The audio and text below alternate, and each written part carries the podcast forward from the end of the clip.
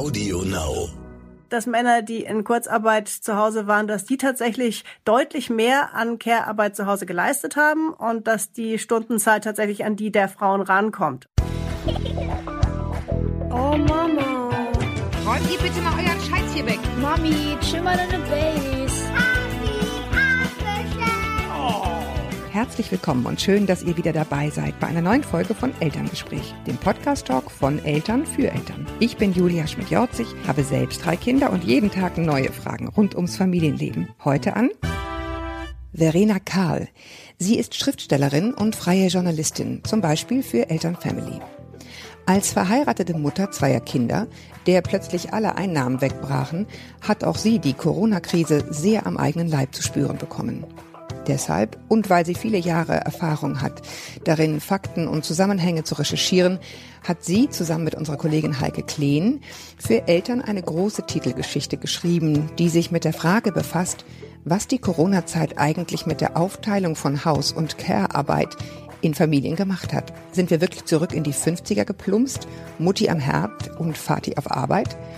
Darüber und über die besondere, schwierige Situation von Alleinerziehenden und Patchwork-Familien und über unsere Forderungen von Eltern nach einer neuen Aufteilung von Mental Load, Steuerklassen, flexiblen Arbeitszeiten für alle Geschlechter und unserem großen Wunsch bei Eltern, dass alle Familien jetzt die Chance auf einen Neubeginn ergreifen, spreche ich jetzt mit Verena. Willkommen, Verena. Guten Morgen, liebe Julia. Dickes Brett Ja. dass wir da jetzt bohren müssen. Ja. Verena, jetzt mal, fangen wir mal ein bisschen bei uns an. Ist ja auch aus dem vollen Leben. Hand aufs Herz, wie war es bei euch, als es losging? Wie habt ihr euch aufgeteilt? Äh, ich habe heute Morgen nochmal drüber nachgedacht, wie war es eigentlich, als es losging. Da, da folgte eine äh, vermeintlich gute auf eine schlechte Nachricht. Es war Ja. Leipziger Buchmesse. Meine Kinder hatten sich gefreut, wie Bolle auf diese Buchmesse zu dürfen. Dazu muss man sagen, das sind jung Teenager im Alter von 11 und 14 und die sind totale Manga- und Anime-Fans. Und wer das vielleicht nicht weiß, die Leipziger Buchmesse ist so ungefähr der Treff für Manga- und Anime-Fans. Sprich, die waren ein Jahr lang heiß gemacht. Was passierte? Wir fuhren nach Leipzig, aber nur um meinen Cousin zu besuchen und mein entzückendes Patenkind. Aber die Kinder durften nicht in Kutte gehen. Ähm, die gute Nachricht war dann auf der Fahrt, äh, hörten wir dann NDR 2 und da stellte sich dann langsam raus, oh, die Ferien werden eine Woche oder auch zwei länger, weil die Schulen geschlossen sind. Das tröstete dann so ein bisschen. Und das war ja so zunächst mal diese, diese, ähm, dieses Gefühl, mit dem man so da reinging, oh, okay, jetzt wird alles mal kurz auf Null gefahren und dann hinterher ist es alles nicht mehr so schlimm. Weit gefehlt natürlich. Was passierte? Ich als freie Journalistin kriegte erstmal von allen Ecken und Enden Ansagen, tut uns wahnsinnig leid, aber wir können euch gerade überhaupt gar nicht weiter beschäftigen als Freie, sind selbst auf Kurzarbeit, wissen nicht, wie es weitergeht. Es sind mir nicht wirklich alle Einnahmen weggebrochen, aber doch sehr viele. Von daher war ich von 0 auf 100 in Sachen Akquise unterwegs. Mein Mann, der normalerweise jeden Tag im Büro ist, saß dann auf einmal auf drei Quadratmetern und führte den ganzen Tag Telefonkonferenzen. Naja, und die Kinder hatten ja zunächst äh, irgendwie sowas wie verlängerte Ferien, aber zumindest der Kleinere kam auch nicht gut klar mit dieser Selbstaufteilung. Und ich weiß, dass wir dann erstmal, also ich habe dann ziemlich schnell gesagt, okay, ehe wir hier alle ganz untergehen, ganz simple Regel, ihr kriegt hier nix als Liebe, Essen und Unterstützung, wo ihr sie braucht. Und ansonsten ist mir alles egal, weil wir Eltern haben so viel um die Ohren jetzt gerade arbeitsmäßig, wir können uns nicht weiter kümmern. Und mit der Regel sind wir eigentlich ganz gut gefahren. Sprich, die Kinder haben ihren Schlafanzug wochenlang nicht verlassen. Irgendwann habe ich ihn mal gewaschen, das schon. Und äh, so mit diesem extremen Runterfahren von Aber du hast ihn gewaschen. Ich höre sehr ja, genau ja, ich habe ich hab den schon gewaschen, das ist schon richtig. ja, ich weiß, der Mental Load, ich höre dir trapsen. Wie war's bei euch? Genau, genau, da, da, da- kommen Ja. wir gleich zu. Aber also kurzum, ihr habt einfach Homeschooling links liegen lassen. Na, nicht links liegen lassen, aber bei meiner Großen habe ich gemerkt, die ist in der achten Klasse jetzt gewesen, ist jetzt in der neunten, die kam soweit klar und ich hatte dann einfach nicht die großen Ansprüche. Also ich gehöre nicht zu den Müttern, die dann Trello-Boards für ihre Kinder gebaut haben und äh, geschaut haben, dass sie denen noch beibringen, wie sie Das ihre, ist ein Organisationstool, ne? so, genau, sag ist ein ich nur schnell, ja, für die, Mm, Genau, kennt nicht jeder. Ist ein tolles Organisationstool, aber ich habe den Ball da sehr flach gehalten oder wir und eben der, der kleinere tatsächlich, der kam dann eher an. Aber auch da habe ich nicht die großen Ansprüche gehabt. Ging ja vielen so, dass man eine Zeit lang so den Eindruck hatte, naja gut, so ein paar Wochen, das äh, wird schon über eine lange Schullaufbahn hin nicht so viel ausmachen. Dass es dann so lange dauern würde und wir jetzt noch nicht wirklich wissen, wie es weitergeht äh, im nächsten Schuljahr, das, das hätte ja keiner ahnen können. Ja. Okay, ja. Ich meine, wir beide, äh, inklusive ich, wir sind ja nun insofern privilegiert, als dass wir überhaupt irgendwie zu Hause arbeiten mhm. können und man irgendwie sagen kann, okay, wenn es tags überhaupt nicht hinhaut, dann mache ich es notfalls nachts. Das war es nämlich bei mir. Mein Mann war auch tagsüber verschwunden in 14 bis 16 Stunden mhm. Videokonferenzen. Also der war auch einfach untergetaucht. Mhm. Ähm, also insofern ehrlich gesagt relativ klassisch. Äh, nur, dass wir dann halt nachts noch zusammen Wäsche aufgehängt haben und sowas. Immerhin. Und Homeschooling, muss ich dazu sagen, hat uns komplett gestresst, weil bei uns alle drei äh, viel Hilfe brauchten am Anfang. Am Ende wurde es dann ein bisschen besser. Aber wir haben dann echt am Wochenende stundenweise in Schichten gesessen und die Sachen nachgeholt und nur insofern locker gelassen, ja. als dass wir mhm. der Schule direkt geschrieben haben, also Freitag abgeben ist nicht. Ne? Sondern halt Sonntag. So, und dann haben wir halt das aufgeholt. Nee, ihr habt doch drei Kinder und die sind kleiner, ähm, ne? Geht so. 15, 13 und 8. Ja, geht so. Ja, aber ne, Stimmt, ne, ja. trotzdem, die mussten die erstmal mhm. reinwachsen in diese, in diese Aufgabe. Ja, klar. Ja, also insofern auch relativ klassisch und war jetzt, hat jetzt hier auch nicht immer zu Top-Laune geführt, ehrlich gesagt. Aber genau darüber wollen wir ja sprechen, über die, diese Chancen, die sich auch mhm. daraus mhm. ergeben. Und da können wir nachher den Kreis nochmal schließen, wie es denn jetzt ist das ist nämlich spannend, da hat sich durchaus ja. bei uns was getan. Kleiner Spoiler fürs Ende. Du hast ja mit, mit ganz unterschiedlichen Familien gesprochen. Ich habe gerade schon erwähnt, wir haben ja nun äh, eine ja. privilegierte Situation, auch wenn, ne, ich bin jetzt festangestellt, du bist frei, die Katastrophe, wenn kein Einkommen mehr da ist, müssen wir nicht drüber sprechen. Das haben sicherlich sehr viele andere mhm. auch gehabt. Aber immerhin konntest du sagen, mhm. ne, ich mache die Akquise, schreibe meine Mails irgendwie abends und tagsüber gucken wir ja einfach, dass wir klarkommen. Klar. Es gibt ja auch die ganz anderen. Mit welcher, mhm. mit welcher Bandbreite hast du so ja. gesprochen? Ja, es war wirklich alles dabei und es war eben auch sehr interessant, wie unterschiedlich diese ganze Situation mhm. wahrgenommen wurde. Also auf der einen Seite habe ich natürlich mit Menschen gesprochen. Eine, die fand ich sehr eindrücklich. Das ist aber letztlich ein ähnlicher Background wie wir beide. Ähm, das war eine Frau, die hat eine Marketingaufgabe gemacht bei einer großen Firma, die sagte, ja, wir sind sowieso, wir denken hier gerade Arbeit neu und New Work, das ist eine Riesenchance, Strukturen zu ändern und diese Präsenzkultur endlich mal auszuhebeln. Wenn wir hier zu Hause über unsere Rollen nachdenken, dann ist das ja auch noch irgendwie eine zusätzliche Chance für meinen Mann und mich, das nochmal neu auszuhandeln. Und da merkte man so richtig, da war ganz viel Optimismus. Und die sagte auch, sie kann dieses, dieses Gejammer gar nicht mehr hören, dass wir jetzt alle äh, die Frauen zurück an den Herd kehren wegen Corona. Das sieht sie gar nicht. Und ich glaube, aus dieser Wahrnehmung heraus stimmt das auch. Da ist auch sicherlich viel Möglichkeit für Change und Veränderung jetzt gerade gegeben. Auf der anderen Seite habe ich auch gesprochen mit einer mit einer Mutter, die habe ich wirklich äh, extrem bewundert. Also wirklich eine absolute Heldin der Arbeit. Die ist Pflegedienstleiterin mhm. in Süddeutschland. Die hat 45 Mitarbeiter, wenn ich es richtig in Erinnerung habe. Der Mann hat einen Job, wo er nur einen Tag die Woche dann ein bisschen kürzer treten konnte. Anderes hat das hat der Chef ihm nicht erlaubt. Und die haben zwei Söhne, einen im Kita und einen im Grundschulalter. Und der eine Sohn hat eine Behinderung und ist also von daher auf eine Pflegestufe angewiesen. Und trotzdem war es eben so, dadurch, dass nur sie in einem systemrelevanten Beruf war, hatten die eben zeitweise nicht diese Notbetreuung. Das äh, Betreuungsnetz war, war sehr dünn und also die ging auf dem Zahnfleisch und hat trotzdem noch ihren Optimismus ja. gewahrt dabei. Und da hat man eben auch gemerkt, wie weltfremd teilweise diese reine Homeoffice-Diskussion so ist, ist als äh, könnte ja. man eben jeden Job einfach mal eben nach Hause ja, verlegen. Genau, das finde ich einfach ganz, ganz wichtig, ne? dass man hier nicht sozusagen aus so einem, von so einem Balkon runterredet, sondern es irgendwie völlig klar ist. Also genau. ähm, du hast es hier so gut rausgearbeitet in deinem Artikel. Ich will einmal ganz kurz gucken, aber genau, nur 57 Prozent aller Paarfamilien, da ist zumindest ein Elternteil theoretisch in der Lage, mhm. im Homeoffice zu arbeiten. Genau. Bei Alleinerziehenden liegt der Anteil bei 35 Prozent. Also so viel dazu. Ne? Das ist, so ist äh, eine privilegierte, mhm. eine privilegierte Geschichte, die nicht, die nicht viele haben. Ja. Mit wem hast du noch gesprochen? Was, was ist mhm. dir noch so im, ja, welche, welche Geschichte, wo du dachtest, das, das ist nochmal erzählenswert aus diesen verschiedenen Dingen, die du hattest? Ja, ich fand die alle auf ihre Weise erzählenswert. Ähm, was mir hängen geblieben ist, ist auch, wie schnell sich sozusagen auch alte Dinge wieder verfestigen können von einer Frau, die getrennt ist und die aber sagte, sie haben eigentlich eine ganz gute Co-Elternschaft, ihr getrennter Partner und sie. Und eigentlich haben die das auch immer ganz gut hingekriegt mit dem Wechselmodell. Also wirklich richtig Wechselmodell heißt also halbe Zeit Vater, halbe Zeit Mutter. Die Kinder sind auch nicht mehr so klein, die sind ungefähr so wie meine. Und dann sagte sie, sie hat aber einen Job, wo sie Homeoffice machen kann und ihr Mann hat hat einen Job, wo er täglich ins Büro geht. Das müsste er gar nicht unbedingt, aber für ihn war klar in seiner Papazeit, naja, er geht aber trotzdem ins Büro. Und wenn die Kinder nicht in der Schule sind, dann sind die halt zu Hause und sollen sich kümmern. Und dann sagte sie auch, wenn dann an den Papatagen der Elfjährige bei ihr klingelt und sagt, ich verstehe Mathe nicht, dann schmeißt sie ihn ja nicht raus und sagt, geh zu Papa, der ist dran. Und das fand ich, das mhm. fand ich ganz interessant, wie auch selbst in sozusagen glücklich getrennten Familien äh, manchmal dann Geschichten total crashen, weil das ja häufig Beispiele sind, wenn Leute das einigermaßen gut hinkriegen mit so einer Trennung, dass die das sogar hinterher sogar besser hinkriegen mit der Aufgabenverteilung und sich nicht mehr so gegenseitig automatisch aufeinander verlassen. Und selbst da flog denen plötzlich oder vor allem ihr alles um ja. die Ohren. Das ich meine, jetzt haben wir schon entwickelt das Thema, deswegen lass uns das ruhig vorziehen. Für die, überhaupt, für diese ja. Lebenskonstellation war ja diese Kontaktregelung auch so eine Sache, ne? Ja, absolut. Also alleine so diese, diese Frage, was ist eine Hausgemeinschaft, was ist eine Familie? Also ich hörte da immer nur bestimmte, ich sag mal polemisch äh, männliche alte weiße Politiker von Familie reden und dachte, na ja, das, die haben so ein, so ein Foto im Kopf, das entspricht ungefähr Stand 1955. Auch so, wie wir leben, ist es ja heute immer noch die Norm und die Du meinst jetzt Vater, Mutter, Kind. Und das ist ja auch nicht verkehrt. Ich, ja, Vater, Mutter, Kind. Also ich, ich lebe ja auch so, da spricht ja auch gar nichts gegen.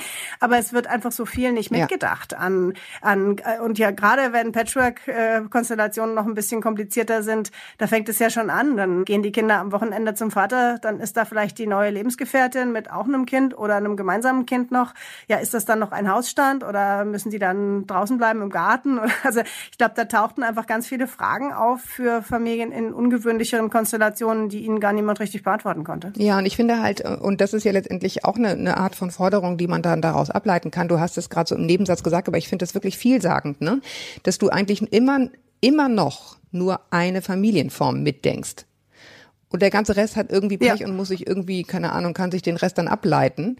Aber das ist de facto bei, mhm. ich weiß nicht, 30 Prozent, 40 Prozent äh, der Familien heute eben anders ist ich weiß nicht, ob die Zahl stimmt, ich will keinen Scheiß erzählen, jedenfalls ein gerüttelt Maß an Menschen. Nee, so ähm, viele sind sie. Wenn so heute anders ist, äh, mhm. dass sie alleinerziehend sind, dass sie andere Konstellationen haben, finde ich, könnte jetzt auch ja. langsam mal irgendwo ankommen.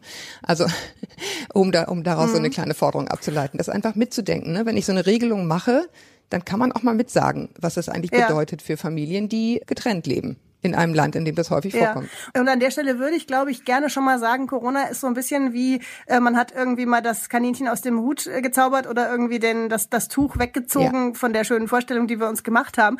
Weiß nicht, ob das Bild jetzt schief ist, wahrscheinlich nee. schon, aber auf, auf, jeden Fall, auf jeden Fall, glaube ich, zeigt uns Corona relativ viel, was an Strukturen da war, ja. wie im Brennglas, was wir aber vielleicht gar nicht so wahrgenommen haben. Mhm. Und dieses viel zitierte äh, Zitat von, von Julia Almendinger, die sagte, Soziologin, Ministerin, ähm, die, die sagte, das ist eine Katastrophe. Corona bringt die Frauen zurück in die 50er Jahre und katapultiert Emanzipation um Jahrzehnte zurück.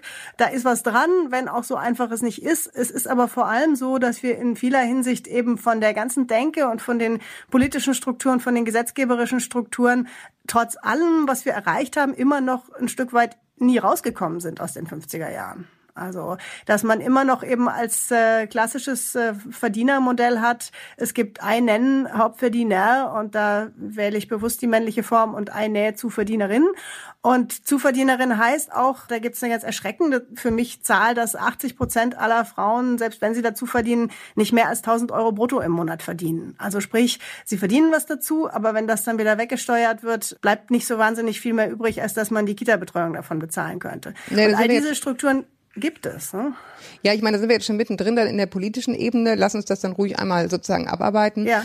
Also äh, das geht mir ganz genauso. Ja. Im Übrigen, ne, mit dieser klassischen Steuerklassenaufteilung ist das einfach unheimlich frustig, wenn du am Ende mhm. auf deinen Verdienstzettel guckst und denkst, Wahnsinn, für die ganze Arbeit das bisschen. Ja. Und das hat natürlich mit der Steuerklasse mhm. zu tun, die einen natürlich im ersten Augenblick begünstigt, ne, weil du dann sagst, dann hast du im Monat irgendwie äh, mhm hast du mehr. Wenn du die Aufteilung hast, dass nicht mhm. beide gleich viel verdienen, muss man dazu sagen, du kannst sonst ja auch andere Steuerklassen wählen, aber wenn es so ist, ja. dann ist das aber natürlich im Kopf, macht mhm. es einen riesengroßen Unterschied, weil du halt tendenziell Klar. immer weniger verdienst dadurch, das verfestigt sich dadurch, genau. abgesehen mhm. davon weniger auch in die Rente einzahlst, aber eben dadurch auch mhm. immer das Gefühl hast, naja, das lohnt sich ja kaum. Und da, äh, da, da wäre genau. dann sozusagen Forderung zwei, da müssen wir dringend mal ran an diese Regelung, an diese Steuerregelung. Auf jeden Fall. Weil ich glaube, es sind ja manchmal auch äh, historisch gewachsene Dinge in Familien, in Beziehungen, die jetzt gar nicht äh, aus so einem Geist heraus entstehen, dass irgendwie die Frau nicht will oder der Mann sie nicht lässt oder äh, wie auch immer, sondern da, das hat in dem Moment, wo man solche Entscheidungen trifft, wer wann wie viel arbeitet, hat das immer durchaus absolut pragmatische Gründe. Natürlich. Und sowas verfestigt sich aber schnell. Und das ist zum Beispiel bei mir, denke ich immer, da, da habe ich aber vielleicht auch ein Stück Glück gehabt, dass mein Mann und ich einfach immer ähnlich viel verdient haben. Lange Jahre habe ich sogar mehr verdient verdient als er, obwohl wir beide freiberuflich lange waren. Jetzt ist er wieder angestellt.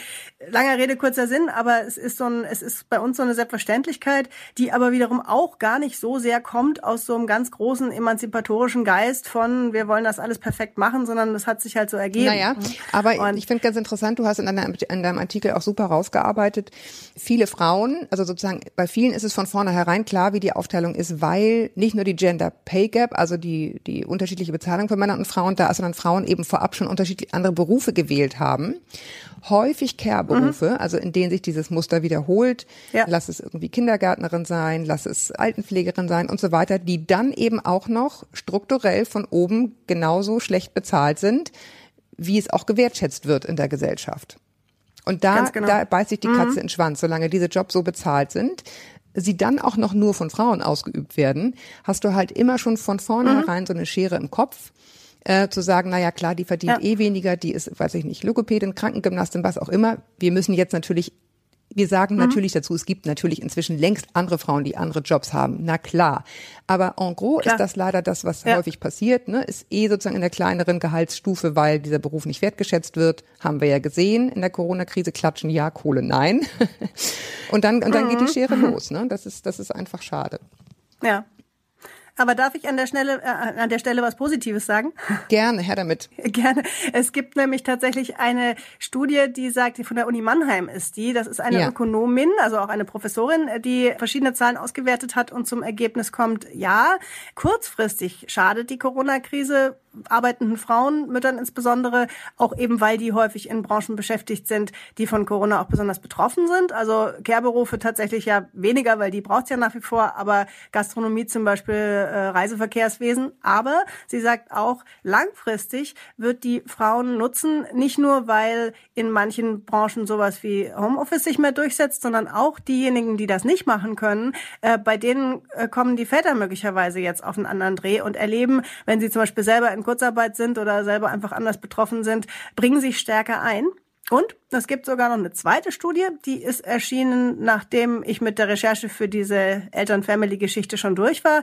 Die stammt vom Bundesinstitut für Bevölkerungsforschung und die besagt, dass Männer, die in Kurzarbeit zu Hause waren, dass die tatsächlich deutlich mehr an Care-Arbeit zu Hause geleistet haben und dass die Stundenzahl tatsächlich an die der Frauen rankommt. Also, gute Nachricht ist, in den Köpfen bewegt sich ja durchaus was und die jungen Väter sind auch bereit, ihren, ihren Teil zu tun. Es muss einfach nur die entsprechende Struktur da sein, in der sie es auch können und in der es die Frauen vielleicht auch, auch einfordern können.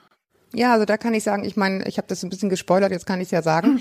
Das ist im Endeffekt genau das, was bei uns passiert ist. Ne? Auf den ersten Blick total absolute Krise, kann ja wohl nicht wahr sein. Einer verschwindet 14 Stunden irgendwo im Keller ja. ähm, und, und äh, sozusagen ich mache Homeoffice, mache irgendwie Homeoffice sowieso, er ja auch, mhm. und, und Hausaufgaben und so weiter. Aber das hat sich ehrlich gesagt dann im Laufe der Zeit auch geändert. Mhm. Und übrig geblieben ist wesentlich mehr Homeoffice für meinen Mann. Ja, weil ich habe okay. dann auch gesagt, okay, also das müssen wir jetzt nicht mehr diskutieren, ob das geht oder nicht. Mhm. Das ist ja das Schöne. Ne? Und ich glaube, das ist mhm. bei ganz, ganz vielen Arbeitgebern passiert. Es keiner hat jetzt ja mehr Argumente. Es sind ja Absolut. auch ökonomisch keine Argumente mehr da. Ja. Wenn du sagst, du hast ein riesige, wahnsinnig teure Bürogebäude, what for? Ja, ja, also wenn Leute da, die Möglichkeit haben zu Hause, die Möglichkeit haben. Eben. Und ne? ich glaube, da müssen wir tatsächlich kurz mal reingrätschen und kurz aufpassen, weil ich glaube, dass möglicherweise, wenn es schlecht läuft, manche Arbeitgeber das auch als Chance wittern, um sozusagen sich auch ein Stück weit aus der eigenen Verantwortung zu entziehen und zu sagen, hey, ihr könnt genau. jetzt total cool zu Hause arbeiten und da steht auch ein Kicker und wir brauchen keinen Kicker mehr im Büro und vielleicht brauchen wir auch kein Büro mehr. Aber ja, das ganz ist jetzt genau. ein Nebenschauplatz. Nee, absolut nicht, weil ich finde ja, wir sprachen davon, welche Forderungen haben wir. Wir haben jetzt schon so ein ganz paar angerissen, ne? was, mhm. was, was an dieser Stelle könnte man sagen, Forderung Nummer drei an Arbeitgeber, bitte bleibt dabei, seid ja. offen für flexible mhm. Arbeitszeiten, seid offen für Homeoffice, wo es geht, oder mhm. Selbstorganisation von Teams, dass die sich absprechen, mhm. wer springt an, wenn, wenn auch übrigens mal Oma Hilfe braucht, nicht nur das mhm. Kind.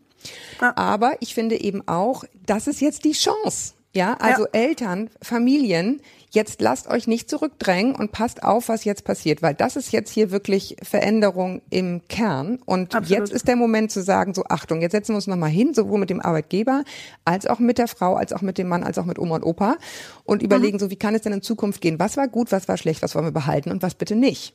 Da So, liegt die Verantwortung auch glaube- bei uns. Und ich glaube, das ist, das ist ein großes Ding, weil ich finde, das hat uns ja jetzt diese Krise auch gezeigt, dass viele Akteure, sage ich mal neutral, an vielen Schräubchen sehr, sehr schnell sehr viel gedreht haben, einfach weil sie mussten. Sprich, es waren äh, sehr schnell Hygiene, also auch vielleicht nicht schnell genug, aber es waren doch Hygienekonzepte da. Es wurde schnell reagiert auf äh, Notwendigkeiten, auch wenn man zum Teil nicht so genau wusste, das mussten, musste man sich ja auch erstmal zurechtfinden, was jetzt Sache ist. Es wurde zum Beispiel für mich sehr positiv in Hamburg und auch in Berlin für Solo-Selbstständige relativ schnell ein Rettungsschirm aufgelegt, so dass wir die Durststrecke ein bisschen besser überstehen konnten als Kollegen und Kolleginnen in anderen Bundesländern. Also was ich damit sagen will, man hat gemerkt an vielen Stellen, wenn es schnell gehen muss, kann es schnell gehen. Und ich glaube, da könnte man ja auch diese Akteure künftig beim Wort nehmen und sagen, hallo, ihr habt gezeigt, dass ihr flexibel reagieren könnt, dann lass uns doch jetzt mal, wo eh alles durcheinander gewirbelt ist, die Karten wirklich neu mischen.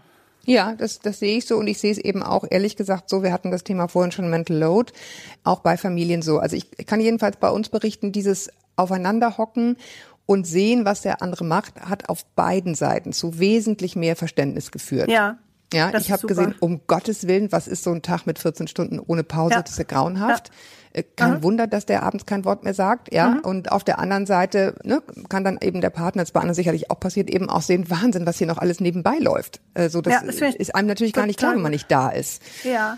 Und gleichzeitig kommt ja noch so was Psychologisches dazu. Und ich glaube, da müssen sich auch die Frauen an die Nase fassen. Das fand ich ganz spannend. Das sagte mir Ines Imdahl. Das ist die Gründerin des Rheingold-Salons, eines Markt- und Meinungsforschungsinstitutes, die Frauenstudien macht. Und die hat gesagt, bei Frauen ist es auch immer so, dass die sich so ein bisschen selber ausnocken, dadurch, dass sie dann so extreme Ansprüche haben und dass sie gelernt haben, unterschwellig, ja, klar, du bist wichtig und deine Karriere und alles, aber eigentlich kommst du erst dann zum Zug, wenn alles andere stimmt, sprich, alles andere, sprich, die Kinder gefüttert, dass die homeschooled ist, der Partner glücklich ist und am besten noch der Teppich gesaugt ist. Das ist ein bisschen überspitzt, aber ich glaube, da ist schon was dran. Und das habe ich dann zum Beispiel bei mir auch gemerkt, äh, nachdem ich äh, das vorhin erzählt habe, auch das war ein kleiner Cliffhanger. Äh, Ich hatte oder wir hatten unsere Regelung, wir achten eigentlich auf gar nichts und gucken, dass wir alle irgendwie durchkommen. Und dann auf einmal tauchten auf Facebook, wenn ich da nochmal drauf guckte, tauchten dann so Bastel-Challenges auf und Mütter, die dann so ganz klare Tagesstrukturen hatten und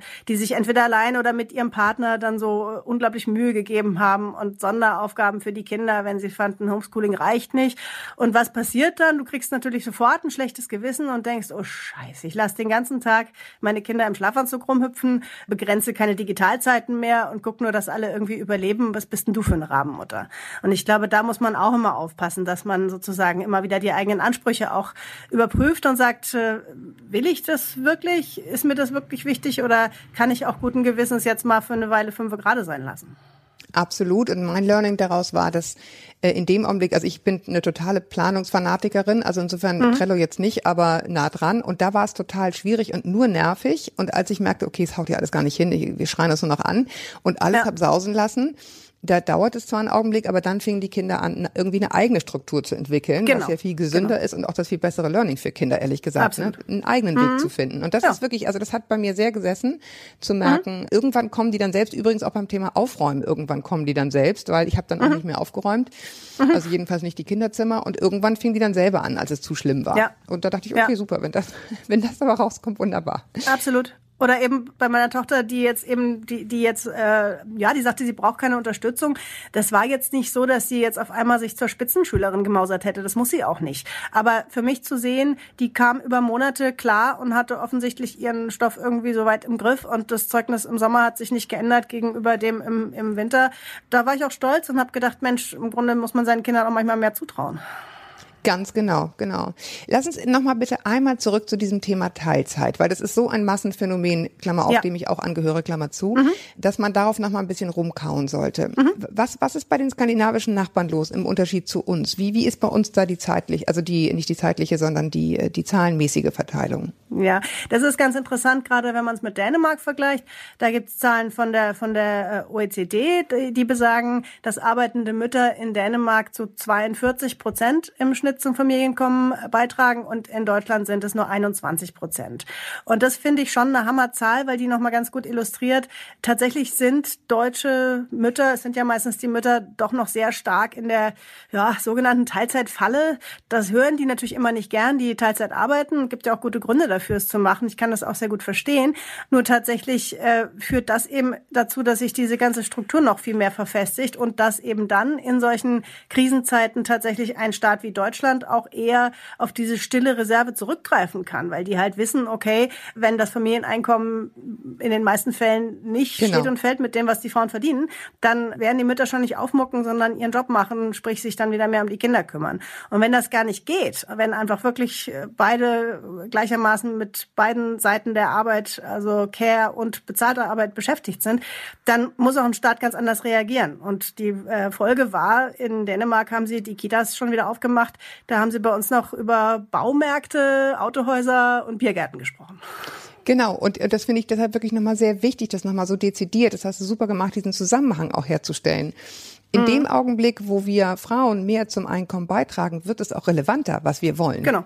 Ja, es ist so einfach ist es und dann äh, kommen eben nicht diese absurden Forderungen von dieser Leopoldina. Da habe ich ja. Wirklich gedacht, geht's noch? Ja, wer soll denn das Ja. machen? Äh, die Kinder bitte monatelang zu Hause und alle anderen machen äh, so ganz grob gesagt weiter wie bisher. Äh, Da Ja. ist mir wirklich die Kinnlade runtergefallen und das kommt natürlich nur dann, wenn wir uns sozusagen zurückziehen. Ich finde aber auch noch einen weiteren Zusammenhang total wichtig.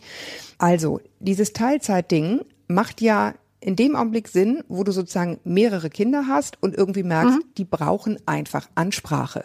So. Das ist aber nur dann nötig in dem Ausmaß, wie wir das in Deutschland leben, wenn die Flexibilität auf der anderen Seite nicht groß genug ist.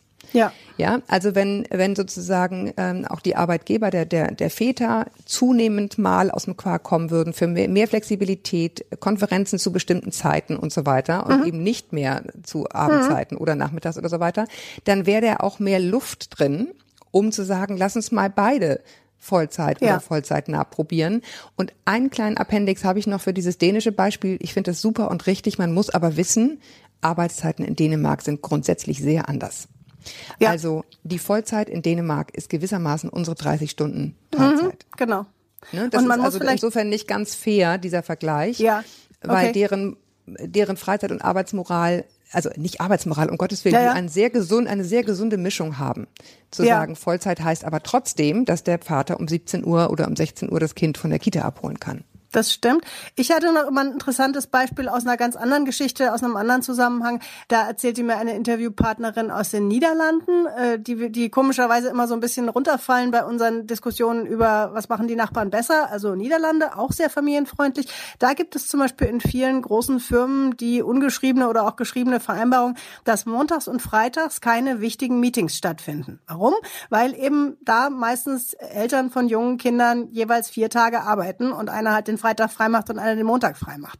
Und wenn man sich einfach nur darauf einigt, dass sozusagen, wenn jetzt nicht gerade die Hütte brennt, einfach an diesen Tagen nichts wirklich ganz kriegsentscheidendes stattfindet, da ist allen so sehr geholfen. Und das sind häufig so, so kleine Dinge, wo ich so denke, es kann doch gar nicht so schwierig sein. Und äh, Ja. vielleicht, wenn die Chance in der Corona-Krise darin liegt, dass man schaut, wie kann man denn vielleicht auch mit kleineren Stellschrauben Dinge so verändern, dass eben man zu einer gleichmäßigeren Belastung kommt und dadurch auch zu einer gleichmäßigeren Chance, einfach auch Zeit mit Kindern zu verbringen, was ja so wertvoll ist, was auch immer so, so hinten runterfällt, dann wäre doch wirklich allen geholfen.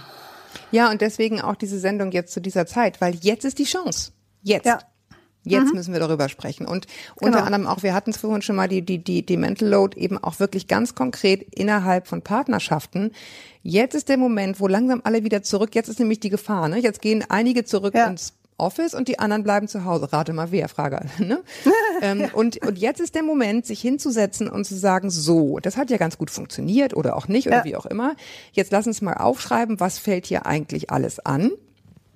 Äh, und dann lass uns bitte mal neu verteilen. Finde ich auch Ja. wichtig, dass nicht nur Politik und Arbeitgeber bitte jetzt neu irgendwie gucken sollen, sondern das sollte auch jedes Paar an dieser Stelle machen, finde ich. Ja, absolut, absolut, absolut. Also, und es sind ja manchmal auch tatsächlich dann Zeiten, die neu entstehen. Das war bei uns zum Beispiel ganz konkret. Mein Mann hat normalerweise einen Arbeitsweg. Da ist er pro Tag netto mindestens anderthalb Stunden unterwegs. Also hin und rückwärts zusammen.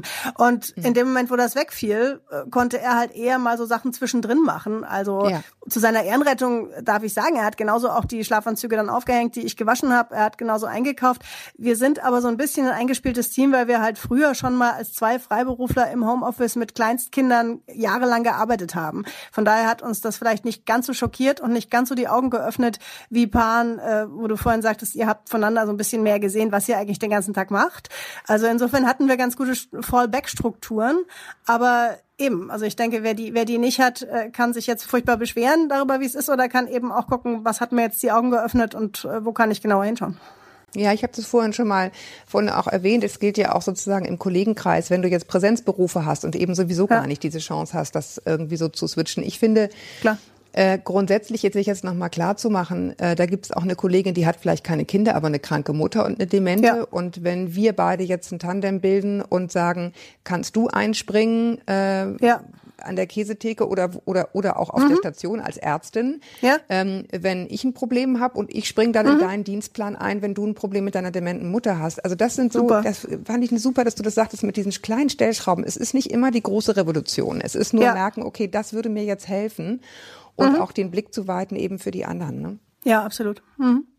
Ja, weil das ist ja auch, Corona ist ja wie so, ein, wie so eine kleine Shitlist, wo man verschiedene Boxen antickt. Und ich denke, jeder hat da mehr oder weniger äh, Boxen anticken müssen, äh, unfreiwillig. Und ich finde auch so dieses Thema kranke Angehörige oder die alte Mutter in Süddeutschland, die schon vielleicht eine Krebs-OP hatte und wo man sich Sorgen macht, das kam ja für viele auch noch dazu an Belastung. Ne? Und also Ja. da sozusagen eher nicht so auf, auch auf seinem eigenen Leid zu beharren und zu sagen, mir geht's jetzt aber gerade so schrecklich schlecht, weil, sondern vielleicht auch so ein bisschen, mag esoterisch klingen, aber sein Herz zu öffnen und mehr hinzugucken, wie geht's anderen gerade und haben die vielleicht ganz an, anders gelagerte Probleme damit, aber die aus deren Lebenssituation entstehen.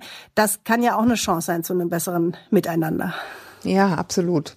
Wir haben schon gesprochen, die Heike Kleene hat ja dann am Ende des, des Artikels, der übrigens sehr lesenswert ist, also losgehen und kaufen bitte Elternfamily, auch nochmal so ein paar ähm, Forderungen dann so zusammengefasst, die ich auch klasse fand und deswegen nicht, nicht äh, unwiederholt lassen möchte. Wir hatten schon gesprochen über Mental Load verteilen, das war das eine.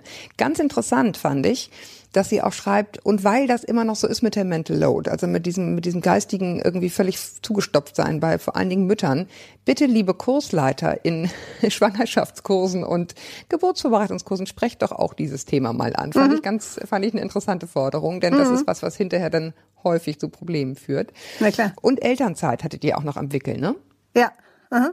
Genau, also dass man einfach, also ihr Vorschlag war, und dann kann ich mich eigentlich nur anschließen, dass man den Elterngeldbezug danach staffelt, je nachdem, wie gerecht die Elternzeit verteilt ist. Es gibt ja schon diese Initiativen von der Bundesregierung mit Elternzeit Plus, das geht ja so ein bisschen in die Richtung. Ich glaube, auch da geht noch mehr, gar nicht mal, um jetzt Leuten ihr Leben vorzuschreiben, das will natürlich keiner, sondern einfach nur klarzumachen, staatlicherseits, wir fördern Lebensmodelle, in denen das möglichst von Anfang an partnerschaftlich geteilt ist und wir fördern die auch finanziell. Und das heißt ja nicht, dass man sich nicht anders entscheiden darf, aber dann muss man den Preis dafür eben auch bezahlen und wird anderweitig gefördert. Das fände ich auch gut. Ja, ich auch. Ich finde, wir Ja. haben das gut zusammengefasst, Verena. Ja, Der Rest steht, steht im Artikel, losgehen und kaufen, gerne auch natürlich ein Abo abschließen, kann auch immer nicht schaden. Wir wollen ja auch unsere Arbeit weiter und gut machen. Und ich danke dir, Verena, dass du dir die Zeit genommen hast, ja, uns nochmal so ein bisschen von deinen Recherchen und Hintergründen und im Grunde auch von zu Hause zu erzählen. Also ja sehr gerne. Mache ich ja ständig in Eltern- und Elternfamily und auch Ja, sehr gerne. genau. Also wer mehr, wer mehr von Verena will, ab in den Kiosk. Ich danke euch da draußen auch fürs Zuhören. Ich wünsche mir sehr, dass das viele Diskussionen bei euch zu Hause anstößt. Ich freue mich für die Bewertung unserer Arbeit als Ganzes bei iTunes immer sehr gerne. Vielen Dank für die sehr vielen netten Bewertungen dort. Vielen Dank auch für Lob und Kritik, dass ihr direkt an mich schickt, an podcast.eltern.de. Alle, die es tun, wissen, ich lese es selber und schreibe auch selbst zurück. Verena, ich danke dir und euch da draußen. Bis wir uns wieder hören, haltet den Kopf über Wasser. Ahoi aus Hamburg.